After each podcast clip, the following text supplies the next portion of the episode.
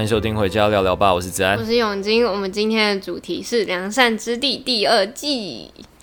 哎嘿，哎，感觉好像才刚录完第一集，因为我们这个礼拜其实才上了第一季的影片，然后马上礼拜三我们又开始录第二季的影片，所以感觉超级快的。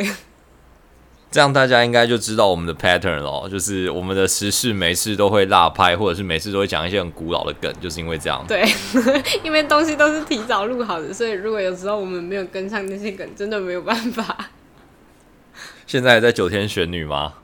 啊啊，没有啊，九天玄女现在也已经过了。对，它有一点小小的退流行了，但是我其实觉得没有很好看。哈，真的假的？我觉得超赞的，就是 很好笑。那你觉得九天玄女跟那个邓福如差之类哪个比较好笑？邓福如差之类。哦，我觉得邓福如差之类真的还不错。哎、欸，邓福如是现在最红的梗，大家应该就知道我们现在活在大概什么时区了。好像在那个拍那个 Doctor Strange 的那个 Multiverse，你去看了吗？我还没。哎、欸，你觉得好看吗？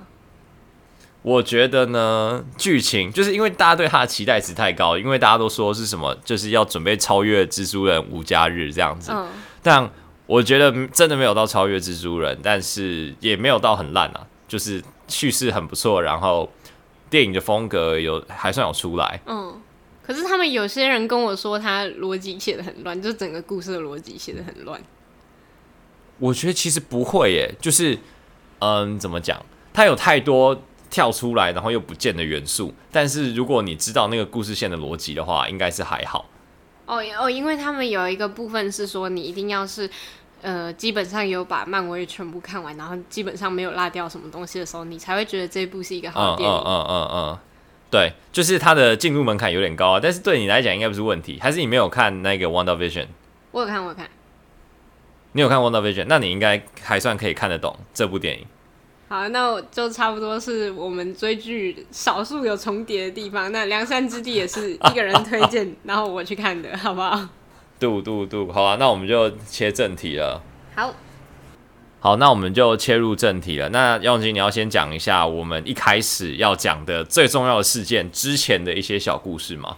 嗯，一些小故事哦。其实我们上一集的结局就是停在呃女主角第一次识破了 Michael，就是。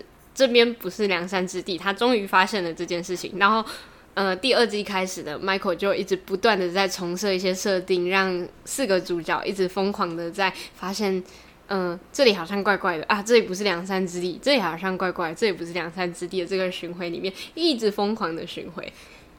然后呢？这边最好玩的就是那个 Jason 有一次还发现，然后被 Jason 发现的时候，Michael 就超头痛，然后就觉得这样我这是不用玩的。他说这个好羞辱。然后 Michael 就发现这样不是办法，然后他们就是 Michael，他后来就嗯开始去寻求另外一种不同的解方，就是他就直接找。这四个人一起合作，他直接跟他们讲说：“对啊，这不是良善之地，然后 whatever，反正你们又会识破我啊，不然这样子好了，不然你跟我们就是你，你们一直假装被骗，然后你们就可以一直活在这个假的，然后也没那么糟的良善之地，然后我之后呢，就是实验也可以成功。”那这样子的话，我们就是互利共生这样子。但这其实有一个前提是，Michael 当初带领的恶魔团队已经都不相信他，想要推翻他了，所以他才想到这个办法，就是他换一个阵营，他跟主角四个人合作。嗯嗯嗯嗯，对。那到这边的时候，就是因为主角四个人，他们也知道说，OK，Michael 已经骗他们了，好像八百多次了吧？对。然后他们就想说，到底我为什么要相信你？然后那个时候他就开始逐一说服了每一个每一个人。然后这边其实就出现了一个第一季的时候没有到被谈得很清楚，然后这一季的时候才开始被很很很重很大篇幅的叙述的一个问题，就是 Tahani 主要的死因。哦，对，这个东西其实还蛮有趣的，因为我们在第一季的时候可以知道塔哈尼他非常讨厌自己的妹妹，因为妹妹从小到大都比较得爸爸妈妈的喜爱，那同时也表现得比他出色，那大家都会觉得说他只是来衬托他的妹妹的。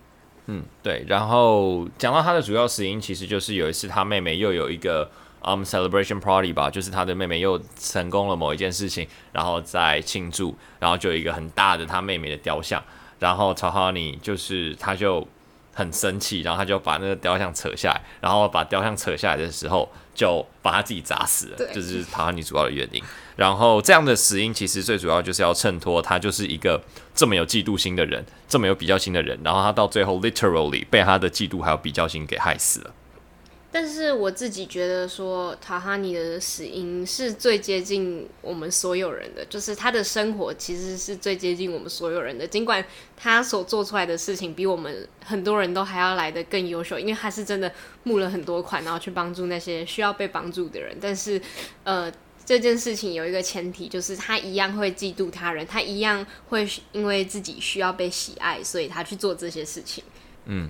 对，因为其实我觉得整体来说啦，这个社会上每一个人都还是整体来说是嗯偏好那一边的，但是他到底内在的动机到底是什么，其实就是见仁见智啊。就是其实大部分的人在做好事的时候，其实我们都还是会嗯去期望得到一点点的奖赏。那这个奖赏的心到底可不可以有？你觉得呢？嗯，我现在可以讲一个例子，就是我现在有一个朋友，他在嗯。民雄的新传打工。那如果大家可能有在新闻上看过，新传就是一个他在帮助弱势的学童的地方，就是那些很穷困的学童啊。然后就是有一个人，就是他们的馆长，新传的馆长，他们在负责管这些穷困的小孩。那他就是负责募外面的款啊，然后去招募这些中正大学或是呃嘉义大学的大学生去教这些小朋友。然后就是他是无本生意，但是他可以一直让呃。东西进，就是他一直让物资还有金元进来，然后再把这些投资到小朋友身上。那那时候就有很多人在骂这个馆长，因为这个馆长他在自己的馆内，他就会一直跟大家讲说他自己所做的事迹，就是他做这些事情是很好很好的，他一直在帮助这些弱势的小孩们。那就会一直有些人在听，那有些大学生他们就会觉得说，如果你做好事就要一直讲一直讲的话，那。你就真的只是想要被夸奖，你能做的根本不算好事。然后那时候，呃，我朋友跟我讲这件事情的时候，我就跟他们讲说，我就跟他讲说，我觉得大家都把做好事的人当做圣人了，但其实是做好事的人，他们是可以被夸奖的，他们理所当然可以拿他们做的好事出来夸耀给大家听，因为，呃，就算他们做的这些好事是为了让别人夸奖自己，他们也一定做了某些好事。哦、，OK OK，所以你只要不讨厌他 brag 的这件事情的话，那这件好事他就有，甚至有了双倍的效用。因为第一个是因为他做好事，对这个社会本身就有福祉，然后第二个是他在 brag 的时候，他自己也爽到了，所以等于算是大家都爽到了。对，我觉得这件事情是很合理的，而且这个馆长他一直在到处炫耀自己的事迹的时候，其实有一部分他就是为新传。宣传的更多的东西，更多人知道新传这个东西，就会有更多的人愿意去投入这件事情，然后帮助那些真的很弱势的儿童。嗯，但是这边我也想要讨论另外一个问题，就是，嗯，因为我爸妈在政府机关嘛，然后我们也常常会看到一些 NGO 的大佬或者是慈善基金会的大佬，那其实他们自己的生活都过得还不错，嗯，然后我就，嗯，怎么讲，一直觉得这些生活过得这么好的人。然后他们的生活等级，如果我们说是二十好了，嗯，然后他们帮助那一些嗯生活等级大概是一到二的人，然后到三的，就是帮他们从一到二，然后提升到三到四，然后他们就把这件事情拿出来吹嘘，然后自己继续过着二十的生活。这件事情到底是不是有一点点矛盾的？嗯，那你自己觉得是合理的吗？我觉得就是。怎么讲？就当他们当然做很多事情，就是他们当然把很多很多的人的生活都提升了一点点，然后整体来说福祉就是大的。但是一直在那边讲说，你看，你看，他们现在有干净的食物，还有水可以用了。然后我就会想说，那你有办法过这样的生活吗？就是你如果觉得这件事情是值得夸耀，或者是值得炫耀，或者是值得被拿出来提的话，那也就是说，你觉得。你帮他们把他们的东西弄到一个很不错的状态嘛？但是那个状态又不是你自己有办法下去生活的，那你到底在夸耀什么？嗯，但是我觉得也要看他们有没有办法再付出更多，因为如果他们真的能付出的就只有这样，那已经可以帮助这些人把一二提升到三，那可能就会有更多其他有能力的人帮助他们把三四再往上提升。可是。我觉得他们做这些事情的本意跟得到的效果是好的，因为对于那些原本生活品质只有一二的人来说，他们的生活品质确实是提升了。那他们理所应当的应该是感谢那些帮助他们的人。但当然，我相信也会有某些可能心态不这么佳的人，觉得说那些人只是一些官员想要做一些呃像广告那样子的东西，去宣示自己是一个好人。嗯嗯嗯。我就觉得有一点这样的成分啊，就是。我们当然可以接受说一个好人，然后拿自己的好的攻击拿出来吹嘘一下，这我觉得当然是没有什么问题的。但是如果那一个好的 intention 本来就是要拿来吹嘘的话，那他可能就会有一点点让人讨厌。哦，就是他的因果关系应该要是，这是 one way not another 这样子。这就是社会风气一个很奇怪的地方，就是大家都觉得做好事的人应该要很谦虚，就是他们不能很张扬，不能很。一直把这件事情拿出来讲，因为这样他们就看起来是为了要拿出来讲，所以才做好事。那这是没有办法被接受的，就是就是他的那个因果就会变得很奇怪。但是但是对啊，我也认同你的话。哎呦，那我觉得他应该要是可以被接受的，因为依结果论来讲的话，他们确实是做了可以帮助别人的事情。那他们只是把他们做过的成就拿出来讲，虽然有些人可能会觉得很厌烦，但他们确实是做了这件事情。嗯嗯嗯嗯，是这样子没错啊。那对我们来说，就是我我们还是要那个，就是如果我们觉得他们做的事情还不错，然后他们 brag 的时候我们很不爽，那我们就应该做更多的好事，然后让我们自己也心里平衡一点点。对对对，你还可以顺便跟他讲说，我做的更好，你闭嘴。对对对对对对对对对，有点像是要考上台大才能改课纲的感觉啊。没错。好了，那我们这边就这个部分差不多，就是我们想要讲的塔哈尼死掉的主因，就是很接近我们生活这个原因，大家应该都有一些类似的经验。那接下来呢，我们要讲的就是 Michael 的生存危机。那我们让子安来讲一下他的生存危机来自哪里？嗯，生存危机哦，那这边就继续补一下剧情，就是他们到最后。呃，Michael 成功说服了主角四个人，然后进，然后就是跟他一起合作，但是条件呢是他就要上 Chili 的伦理道德哲学课。然后 Michael 一开始呢他就很不认真嘛，然后就想说啊什么人类的伦理道德哲学那是什么，这是什么东西这样子。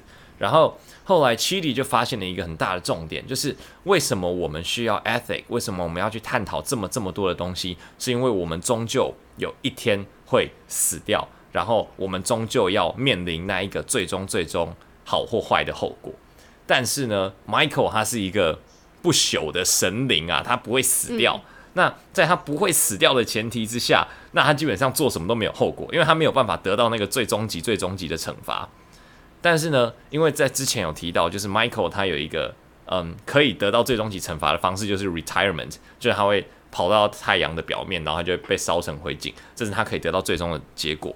然后七里就让 Michael 意识到，就是你真的会死的这个瞬间。然后 Michael 就超级 panic，就想说啊，我真的会死，那我要怎么办？就是那我现在做的这些东西到底有什么意义？但是我觉得这件事情，嗯，可能在嗯我们的听众大部分都已经经历过了。但是，嗯，每一次我在谈到这件事情，就是我们会死，然后我们到最后死前到底要变成什么样子的时候，都还是一件。呃，很让人揪心，然后也很让人值得思考的问题。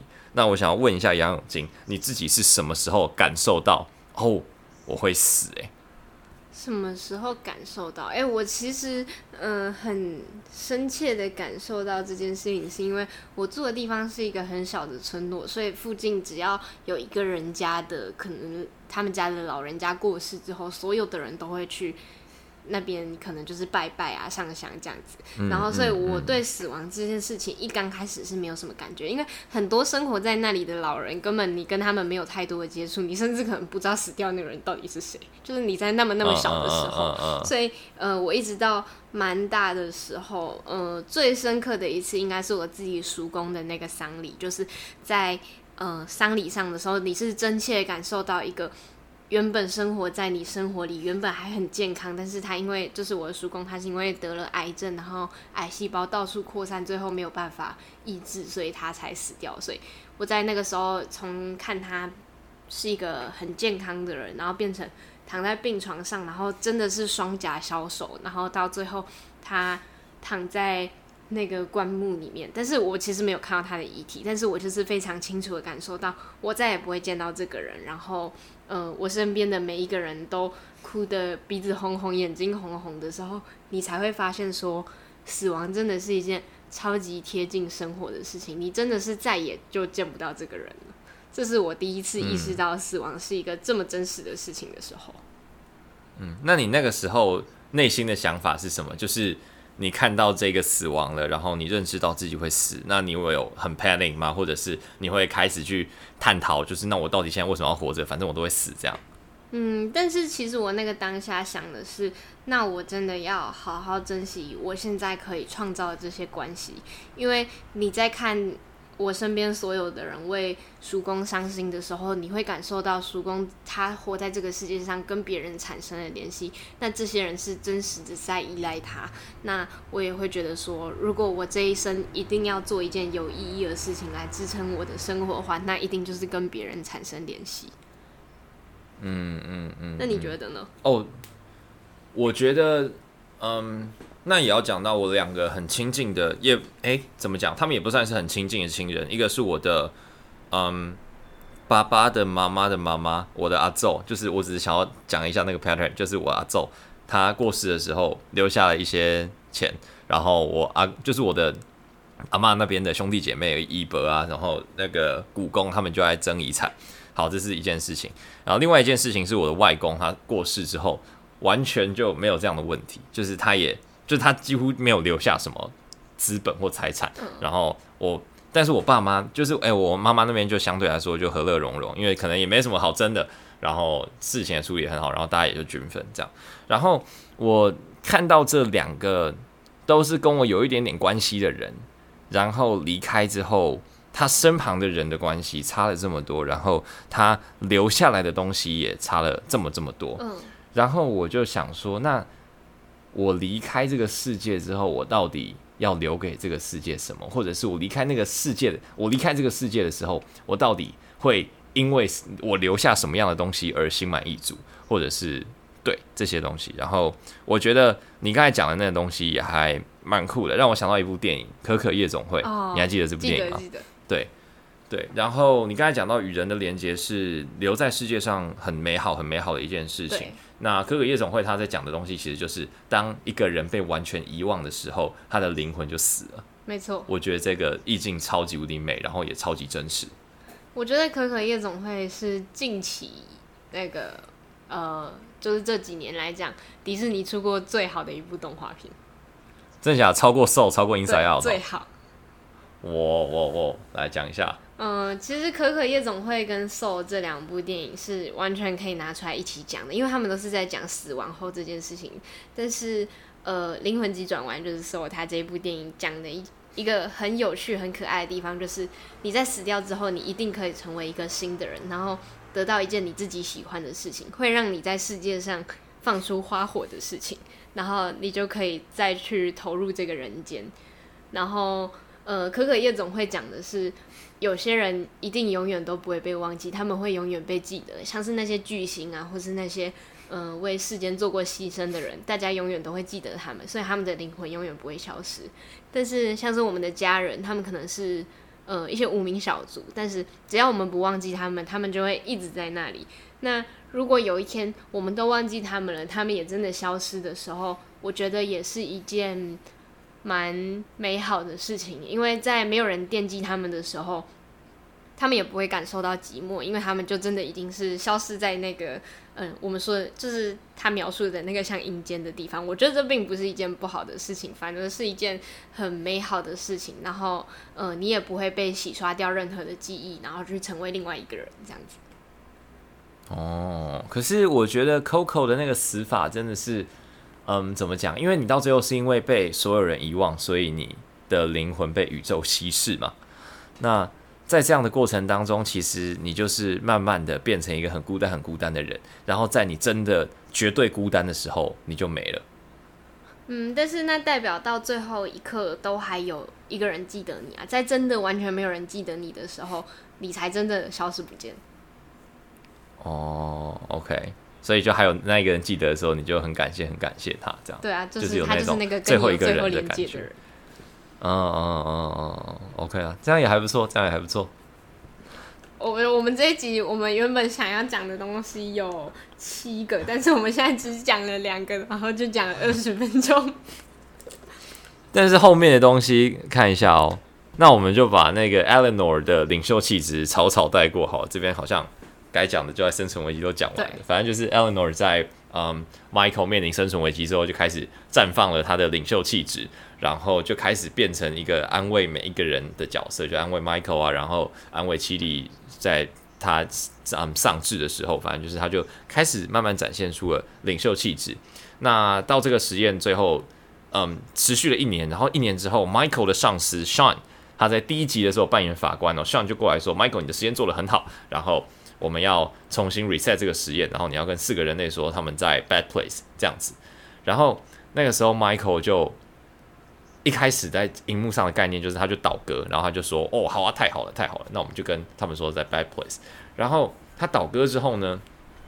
主角四个人，他们就开始思考说：“我们真的可以再相信 Michael 吗？他之前真的骗了我们八百多次，那我们好不容易决定要相信他了。现在他的上司出来跟他讲说：‘我要帮你升官。’那这些人类他们就可以回去 Bad Place，然后他们就回去受苦。你呢，就升官，然后继续去折磨其他的人类。然后他们就开始思考说：‘这是真的吗？为什么 Michael 说他已经相信他的上司了？’那。”呃，我们相信他这件事情还是正确的嘛？然后，嗯、我觉得这件事情最好的一个地方就是我们刚刚前面有讲说，Eleanor 她的领袖气质突然跑出来，她突然变成大家的心灵导师。那他在最后的这个时候，他也试图的在说服大家说，我们应该要去相信 Michael，因为他现在已经是我们的伙伴，我们要相信他一定不会害我们。所以他们就在 Michael 的演讲里面去听，仔细的听听他有没有什么暗示，告诉他们说要怎么躲过这一劫。那在结局的时候，他们也真的躲过了呃恶魔们的追查。嗯嗯嗯，然后后来就是 Michael 还是跟他们站在一起啊。那在这个过程当中，我觉得应该也是还蛮多人都会遇到的一些问题，就是当一个。就是当你送一个间谍过去的时候，然后那个间谍真的表现得跟他们的人一样，你到底有没有办法相信他？你觉得你可以吗？我觉得我真的不行，我觉得我的信任一定会马上被摧毁。想说靠，他倒戈了，我没了。你觉得你可以吗？哦，我觉得好难哦，因为我真的是一个非常非常非常看重忠诚的人，然后只要他闪露出一点点，我觉得他可能不太对，我就没有办法信任他。那我们两个就是很像的人，但是呃，你们当送一个间谍过去的时候，基本上这个局面不是全赢就是全输了。嗯嗯嗯，对对对，然后你又很怕双面间谍什么之类的，然后让他自己获利，然后哇。我真的没办法。这样子，女主角其实也是一个很善良的人。就算她从小到大经历真的都非常糟糕，但是她其实是他们四个人里面最最愿意呃相信 Michael 的人。嗯，那你觉得这是一个好的特质吗？我觉得是一个是一个好的特质。嗯、是吗？他是吗？但我其实愿很愿意相信别人是一件有点笨的事情，但是我愿意相信这是一件好的特质，因为当你在完全的相信一个人的时候，我觉得他才会回报你，呃，你给他那些相信该有的东西。嗯，你听起来很像在传教，就是很像在教会的时候，你要完全信靠主，然后主必会给你最好的。但我是不信神的，我是不信神的。那你觉得呢？你觉得这是好的特质吗？我觉得还是算是啊，就是毕竟信任在任何的嗯学派、任何的理论里面，然后到最后推导到最早的哲学，它都是一件好事嘛。就是你也希望你的小朋友完全信任你，然后这个世界上如果每一个人都完全的相信另外一个人，那这个世界上就真的会变得超好。然后信任它唯一的不好的点，就是当只要有一个人破坏这个平衡的时候。你就就是信任就不再是一个好事，没错，就很像哦，信任就很像共产主义，对啊，信任就是共产主义哎，我现在发现了，信任对，信任就是共产主义。对，我要把这个下成我们这一集的小标，《良善之地》第二集，信任就是共产主义。这样会不会那他们会不会觉得被骗？就是到二十五分钟 才发现哦，原来在这里。我我要把它记下来，我要把它剪成精华。OK OK，好好好。嗯，那哎呦，那二十五分钟嘞，我们要不要抓一个我们最后想讲的 point，然后就结束？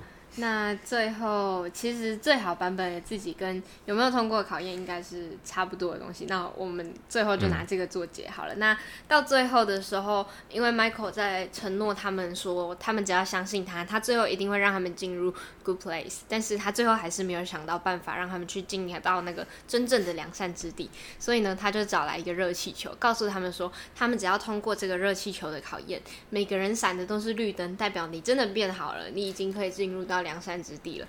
那最后在进去的时候，我记得第一次是谁？曲里。曲里他没有通过考验，他闪的是红灯，所以他就开始思考为什么过不去呢？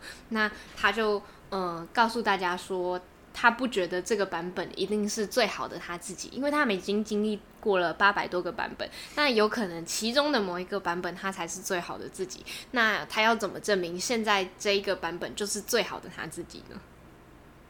嗯。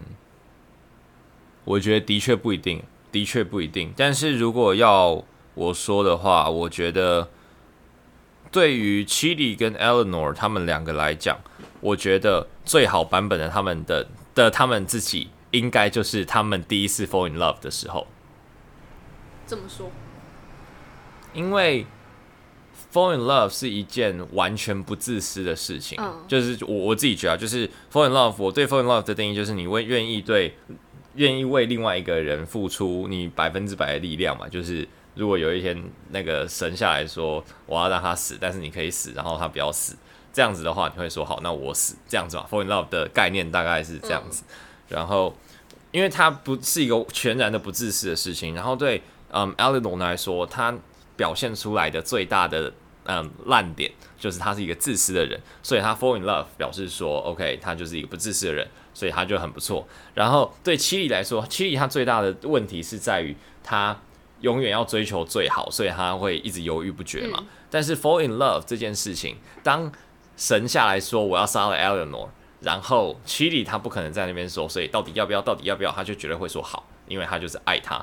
所以七里也解决了他的这个犹豫不决的问题。所以 fall in love 这件事情，我觉得对于七里还有 Eleanor 来说，都是一个 best version of themselves。我觉得你这个论点很好，但是我觉得那其实有一个问题是，他们到了这第八百个版本的时候，他们真的已经进化到一个很好、很好、很好的。的一个境界，但是他们也回不去以前的那些版本。那如果他们曾经真的有这个机会可以进入良善之地，但是在那个时候他们没有任何的办法进入良善之地的话，那最后不让他们进入，是不是一件很不公平的事情？哦，good point，欸，对，这我没有答案，这我没有答案，但我觉得这是一个好问题。哦，但是我觉得也有一个。评论的方法是他们最后到底成为了多好的人，还是他们最后到底变好了多少？就是他们是两，就是他可能只有加两分这样，对对对对，对、嗯，但是还是没有到那个 The Good Place 真正要的那个很高很高的分数。对，那我自己是觉得好人是应该要有好报的，虽然可能这个世界给我们东西不一定是这样。那你自己觉得好人应该要有好报吗？嗯，我觉得。哎，也不知道好人应该说好报到底要在什么时候给？就好人应该有好报，但是他到底应该要在什么时候给？他应该要直接就现世报吗？还是他可以就是来世再报？或者是嗯，如果没有来世，就只有一个 afterlife 的话，afterlife 再报？就是就不知道。但我觉得好人应该是要有好报啊。但重点就是在哦，这可以连连接到最后一集啊，就是。他们到最后就进入到法官的试炼嘛，然后法官试炼没有通过，他们就重新再回到他们死亡的那一刻，然后 Michael 去救他们，然后他们就希望可以变成更好的，就是透过濒死体验，然后让他们决定要翻转他们的人生。然后 Eleanor 就经历了之后，他就做了一下子好人，然后后来发现做好人实在是太累太累了，然后他后来又回到堕落的 Eleanor，然后好人太累的问题就是好人当下是得不到什么太多的好处的，但我觉得。这是最后影片这一季的最后提出来一个蛮大的问题，就是如果你当好人的时候，你一直得不到好的回报的话，那你要怎么持续用这个动力让你去当好人呢？对，我觉得这可能又可以回到一开始的时候的那一个，嗯，一直 brag 自己做多好多好的事情的那一件事情，就是如果当好人没有办法得到嗯实质上的好报，那我们可能就只能让他们去吹嘘他们多做了符合这个规范、这个社会规范的好人的事情，然后让那个变成他们的好报，然后让这个世界上持续有好人可以去做好的事情。没错，那我们这一集最后的结局就是停在他们回到了人间。那最后面最有趣的一幕就是 Chidi 又跟 Eleanor 见面了，因为 Eleanor 在某一个关键的时刻，嗯、呃，透过 Michael 的一些 Michael 的一些 助呃他的助攻，然后他就看到了呃 Chidi 对。哲学这个东西所下的一个很长很长很长的 What do we owe each other？所以他最后就决定飞到 Chidi 所在的城市去找他，然后去让他教他说他要怎么成为一个在道德哲学上面真正好的人。那也是嗯，嗯，呃衔接第三季非常重要的一个部分。对，没错，我觉得这个真的是很酷，就是濒死体验会让你翻转你的人生。我觉得这也是一个很值得探讨的议题。但今天受限时间，如果之后大家还有想再听的话，我们可以之后再继续做很多就是良善之地通证的解析。那今天的回家聊聊吧就到这边结束了，我们下集再见，拜拜。